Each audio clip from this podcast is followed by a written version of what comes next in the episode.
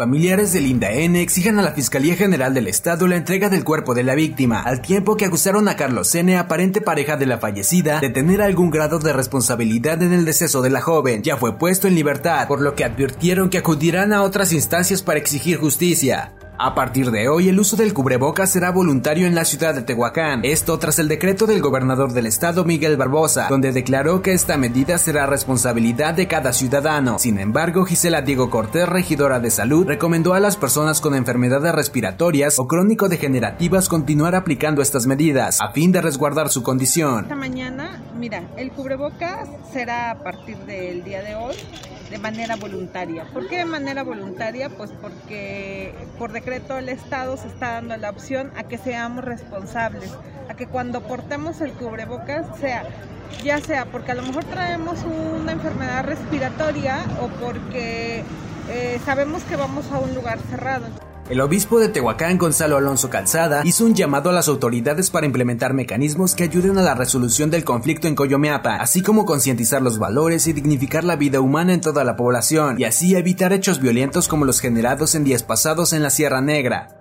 Al menos 17 bares clandestinos han sido clausurados en la ciudad durante los recorridos implementados por el área de normatividad comercial, con el fin de verificar que los establecimientos de este giro cumplan con las medidas correspondientes para un correcto funcionamiento. Al mismo tiempo, el presidente municipal Pedro Tepole lamentó la muerte que se suscitó el día de ayer de la joven estudiante de enfermería.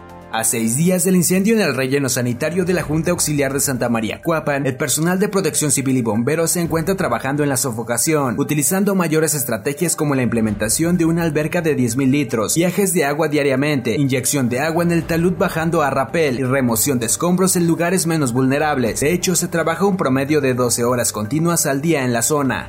Alrededor de 120 hectáreas de chile miahuateco se encuentran casi listas para su comercialización, aunque en este año el precio de este producto sufrirá un aumento en sus costos, derivado que varios insumos utilizados en el campo sufrieron modificaciones en su precio, dijo Miguel Ángel Castañeda, integrante de la Confederación Nacional Campesina.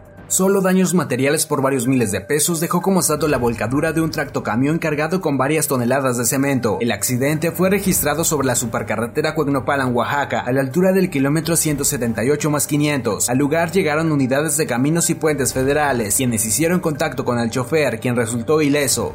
Con el fin de conocer con exactitud cuántos comerciantes se encuentran los días de plaza en el mercado La Purísima, el Departamento de Fomento Comercial inició un censo desde el pasado miércoles para tener un control fidedigno de quienes cuentan con un espacio y verificar así que los puestos cumplan con los reglamentos del mercado. Es importante mencionar que el último conteo señalaba que existían aproximadamente 4.000 vendedores que se instalan los días miércoles, viernes y sábado en el mercado.